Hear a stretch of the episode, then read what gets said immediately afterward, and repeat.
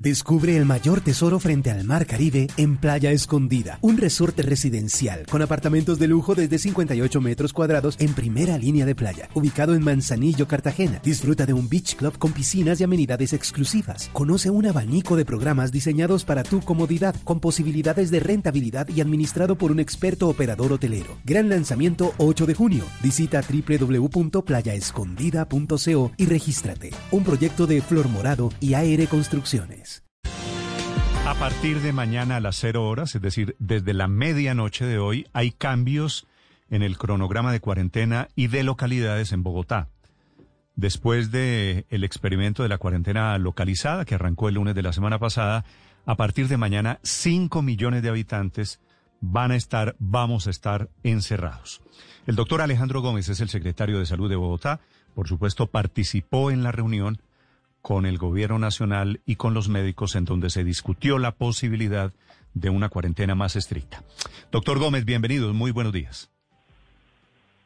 Muy buenos días, don Néstor. A usted, por supuesto, a todo su equipo de trabajo y a la audiencia. Doctor Gómez, ¿cuál es el sentido de cambiar el cronograma después de el experimento en el que estábamos metidos de esta cuarentena localizada?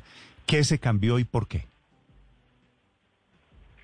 Don Néstor, se trata de tener una limitación a la movilidad a un número más grande de personas, pero por un número eh, corto de días. Eh, las, las, localidades que van a estar eh, dentro del ejercicio de la cuarentena, pues en este momento son las mismas, ya lo habíamos anunciado, las que teníamos pues en Ciudad Bolívar, las que teníamos en Usme, Rafael Uribe, San Cristóbal, y en el centro los mártires Santa Fe y Chapinero. Pues bien, se toma la decisión del segundo grupo, que corresponde a las localidades de Bosa, Kennedy, Fontibón y Puente Aranda, primero sumarle la localidad de Antonio Nariño.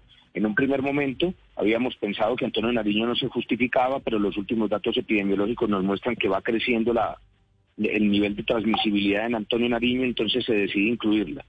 Pero lo más interesante tal vez, o la noticia ayer, era que vamos a coincidir en este fin de semana el grupo 1 con el grupo 2. Entonces, sin haberse terminado la cuarentena de las ocho primeras localidades, iniciará a partir del día jueves el de estas nuevas cinco localidades. En Plata Blanca eso significa que durante el jueves, viernes, sábado y domingo coincidirán el grupo 1 y el grupo 2 y como usted bien lo destaca, pueden ser alrededor de 5 millones de personas las que estaremos en confinamiento.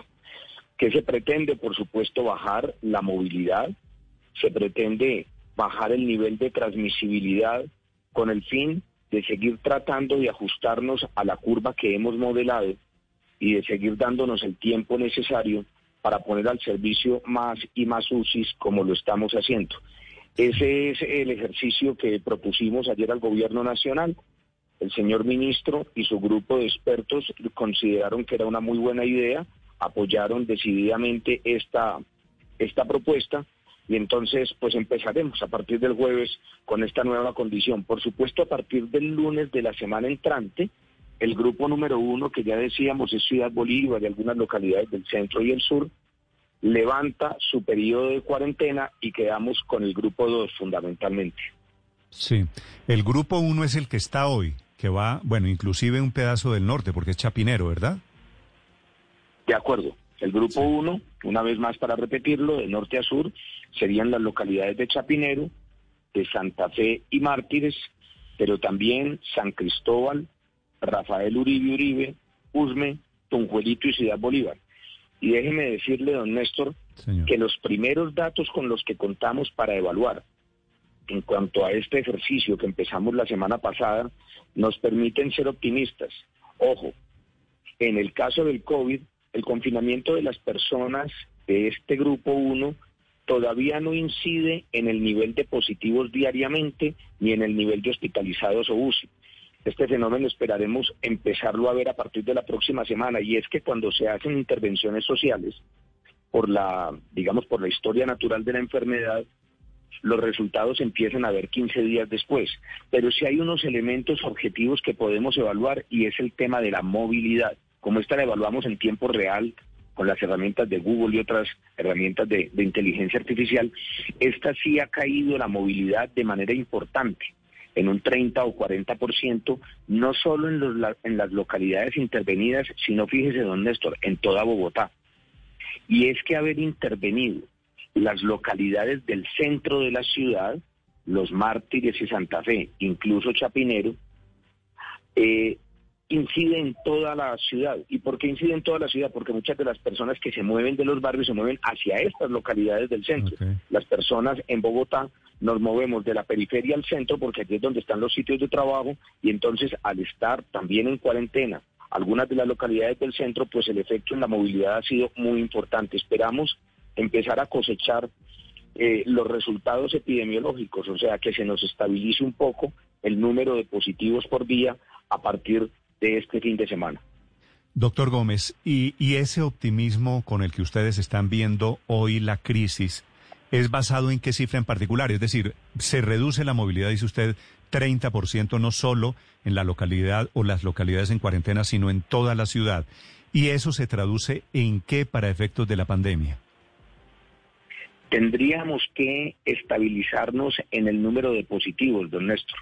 El número de positivos, como ustedes lo han visto, eh, han crecido desde hace un mes y medio, por ejemplo, en que estábamos alrededor de 400, 500 positivos diarios, hasta 1.800, 1.900, 2.000 positivos por día que estamos teniendo hoy por hoy. Siempre tenemos nosotros que estar revisando todos los días cuál es el nivel de crecimiento entre un día y el día siguiente. Hemos estado siempre con niveles de crecimiento alrededor de un 2, 3, 4%. Cuando este crecimiento se vaya estabilizando y estemos cerca al 1 o al 0%, pues estaremos con el tema de la pandemia, en el pico de la pandemia, un poco más estable y eso es lo que esperamos, que la movilidad de las personas en Bogotá al verse reducida, por supuesto, disminuya el tema de la cercanía social, el tema del contacto social y por ende nos disminuya el número de transmisibilidad o el número de positivos por día. Sí, secretario, esa nueva cuarentena que hace coincidir básicamente los fines de semana un grupo con otro, tiene como objetivo evitar que se den concentraciones el fin de semana, eventualmente reuniones familiares o asados u otro tipo de encuentros que puedan hacer que aumenten los casos de contagio de coronavirus en la ciudad? Por supuesto que sí. Todo este tipo de movilidad de las personas pero también reuniones como las que ustedes está planteando. Recuerde que dentro de nuestra estrategia de confinamiento de las localidades se disminuyen de manera sustantiva la movilidad de las personas. No hay ningún trabajo que se deba hacer con excepción de aquellos que tienen que ver con eh, la alimentación, con eh, el despacho de medicamentos y las cosas que están excepcionadas, que son los servidores de salud, los organismos de socorro, y las personas que tengan a su cargo el cuidado de personas mayores o de niños. Esto se complementa con la falta de personas en la vía pública a partir de las 8 de la noche. Estamos diciendo que en estas localidades entre 8 de la noche y 5 de la mañana no debería haber nadie en el espacio público y eso por supuesto que va a incidir en lo que usted menciona, en reuniones, en fiestas que por supuesto han estado desestimuladas desde la alcaldía, pero que eventualmente se están presentando en algunas partes. Incluso tenemos limitada de manera estricta la venta de licores. Todo esto pues con el fin de que las personas puedan conservar su estadía en casa, que no tengamos personas en interacción social y por supuesto que disminuyamos el número de, casos positivos por día.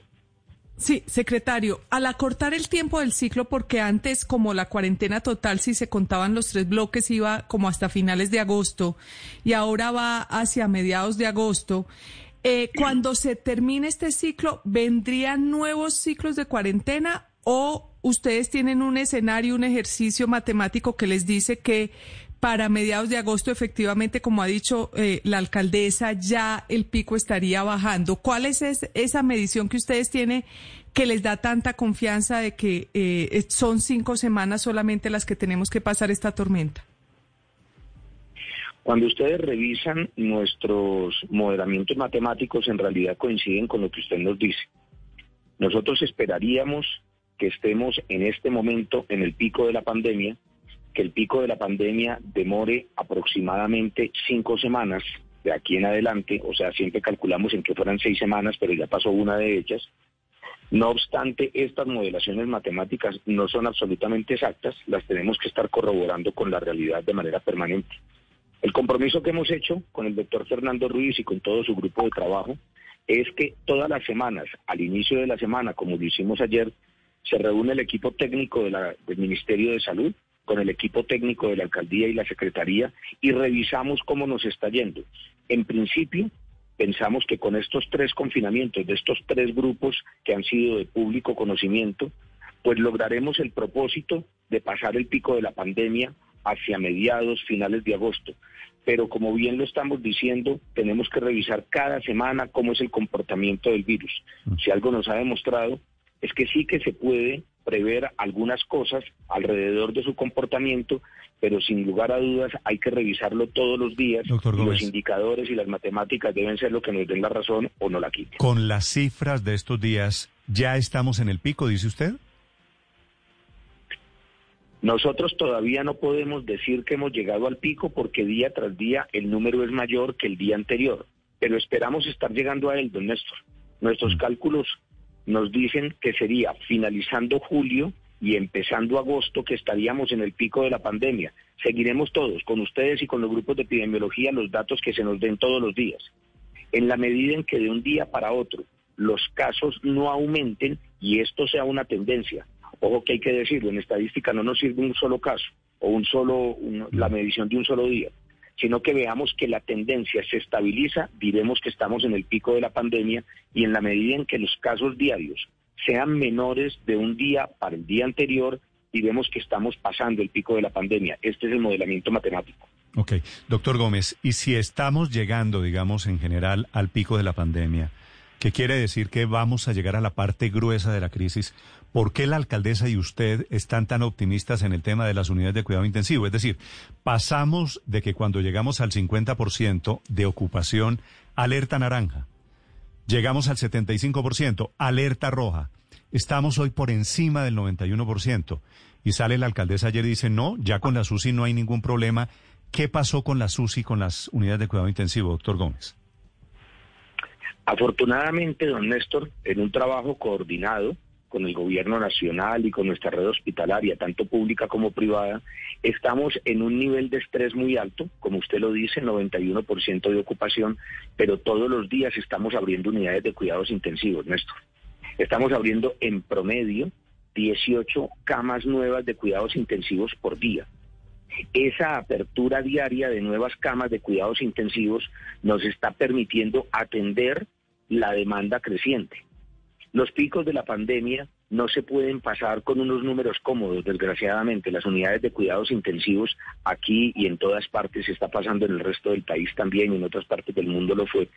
No se pasan con unos niveles de ocupación holgados. Nos pasamos muy al límite. Vamos a pasar muy al límite y en este momento estamos en el 91, como usted lo dice. Pero hoy miércoles pensamos abrir también un promedio de 18 camas y mañana jueves y el día viernes y el día sábado y el día domingo. Lo hemos venido haciendo a lo largo de los últimos 15 días. Creemos que con esa puesta en, servicio de nuevas unidades de cuidados intensivos y haciendo al mismo tiempo estas intervenciones de carácter social, suavizamos el incremento de los números diarios y por eso la oferta se va a corresponder con la demanda y es eso lo que estamos tratando de coordinar. Sí, secretario, sin embargo, ¿cuál es el horizonte de tiempo con el que ustedes están trabajando? Se lo pregunto porque ahorita hablábamos de cinco semanas, no obstante, está clarísimo que esto va para muy largo, ya lo ha dicho el presidente y ya lo han dicho autoridades en materia de salud en el resto del mundo. Quedan casi por descontado que esto se va a demorar unos dos años. ¿Nos hacemos entonces a la idea de vivir de cuarentena en cuarentena de manera permanente, ya sea zonalizada o mezclando zonas o como sea? Probablemente sí. Ahora lo que estábamos diciendo hace referencia a lo que hemos llamado el primer pico de la enfermedad. Esta es una enfermedad que se va a comportar con picos sucesivos. Lo, que nos hace ilusión es que el primer pico es el más alto y el más difícil, entonces para los siguientes tendremos la capacidad instalada de poderlos atender sin este nivel de estrés sobre el sistema sanitario. Pero como usted bien lo dice, el señor presidente de la República y diferentes investigadores a lo largo y ancho del mundo han dicho, tenemos que acostumbrarnos a que en el corto tiempo el virus llegó para quedarse. Mientras no tengamos una vacuna, la presencia de este virus generará picos sucesivos a lo largo del tiempo. Si pasamos este primero, que estamos, o cuando pasemos este primero, porque por supuesto que lo vamos a pasar, cabe esperar que tengamos un segundo pico. ¿En qué momento se presente? Probablemente unos seis, siete meses después.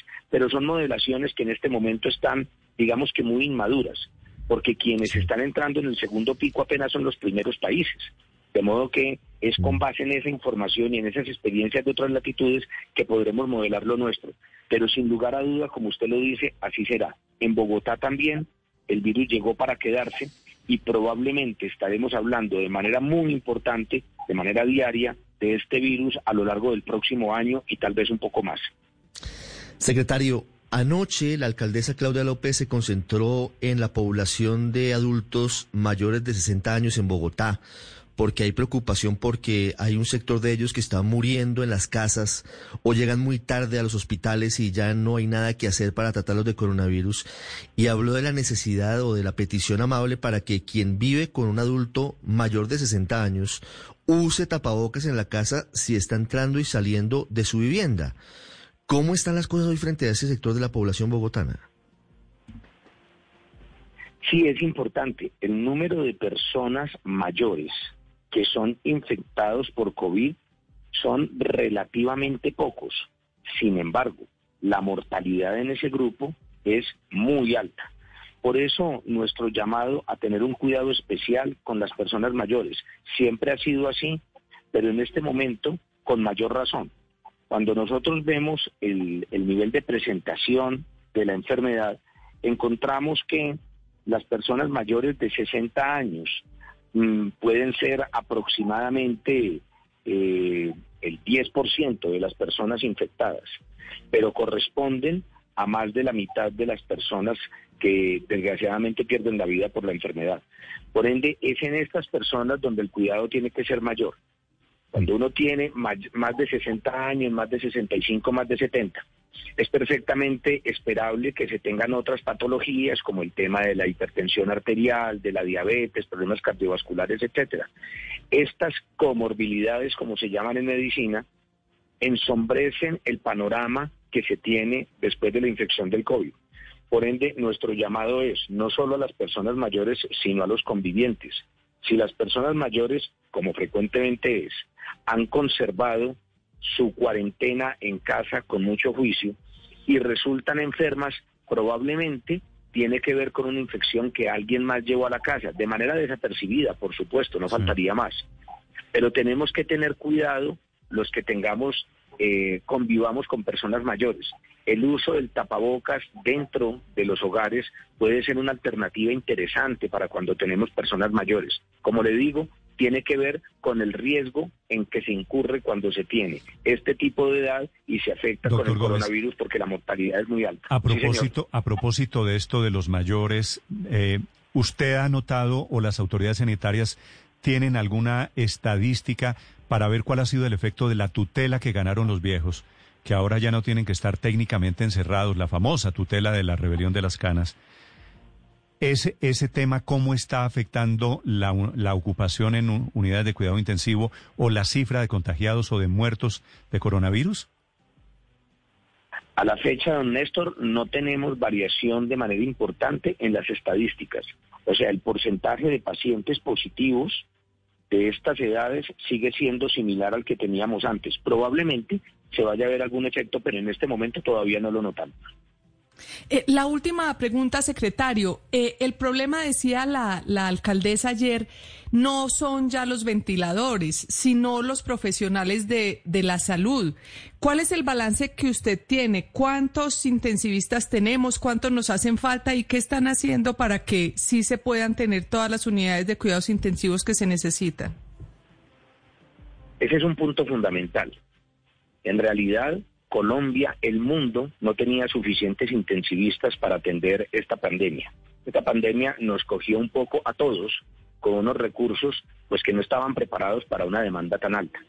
Sin embargo, el Ministerio de Salud, en buena hora, eh, da unas directrices en el sentido de que, aun cuando es fundamental la atención del intensivista, este puede ser reemplazado parcialmente por otros profesionales. Es así como los anestesiólogos, los médicos internistas, los neumólogos, incluso pediatras intensivistas y urgentólogos pueden perfectamente hacer la supervisión de camas de cuidados intensivos con diferentes niveles de supervisión de intensivistas. Nosotros estamos trabajando en toda la red hospitalaria, tanto la pública como privada, para contar con este tipo de servicios. Estamos montando modelos de teleexperticia, que es una situación pues que se tiene perfectamente identificada dentro de la ley, a partir de la cual algunas personas de esta, con esa extraordinaria formación que tienen los intensivistas, que, pero que por cualquier razón están en casa, vamos a suponer que son personas mayores que por su grupo de edad no les dejamos o no les recomendamos salir, vamos a suponer que son personas que fueron contactos de algún positivo en una clínica y están en este momento en la cuarentena que les plantea el servicio epidemiológico de 14 días, pero están asintomáticos, puedan desde la distancia hacer supervisión a los grupos de trabajo. Así estamos enfrentando este fenómeno. Es un nuevo reto, por supuesto, el servicio de cuidados intensivos está soportado en los intensivistas y en las enfermeras formadas con este fin, pero en otros profesionales de la salud también que hemos capacitado de manera muy rápida, pero de manera responsable para que podamos responder por todas las camas que estamos abriendo. Hablando sobre el COVID en Bogotá, sobre la ocupación en camas de cuidado intensivo, sobre los nuevos tiempos en las nuevas localidades. Es el secretario de Salud en Bogotá, el doctor Alejandro Gómez. Feliz día, doctor Gómez. Gracias por acompañarnos esta mañana. Reciba un abrazo, don Néstor, usted y todo el equipo. Muchísimas gracias por el contacto. Descubre el mayor tesoro frente al mar Caribe en Playa Escondida, un resorte residencial con apartamentos de lujo desde 58 metros cuadrados en primera línea de playa, ubicado en Manzanillo, Cartagena. Disfruta de un beach club con piscinas y amenidades exclusivas. Conoce un abanico de programas diseñados para tu comodidad, con posibilidades de rentabilidad y administrado por un experto operador hotelero. Gran lanzamiento 8 de junio. Visita www.playaescondida.co y regístrate. Un proyecto de Flor Morado y AR Construcciones.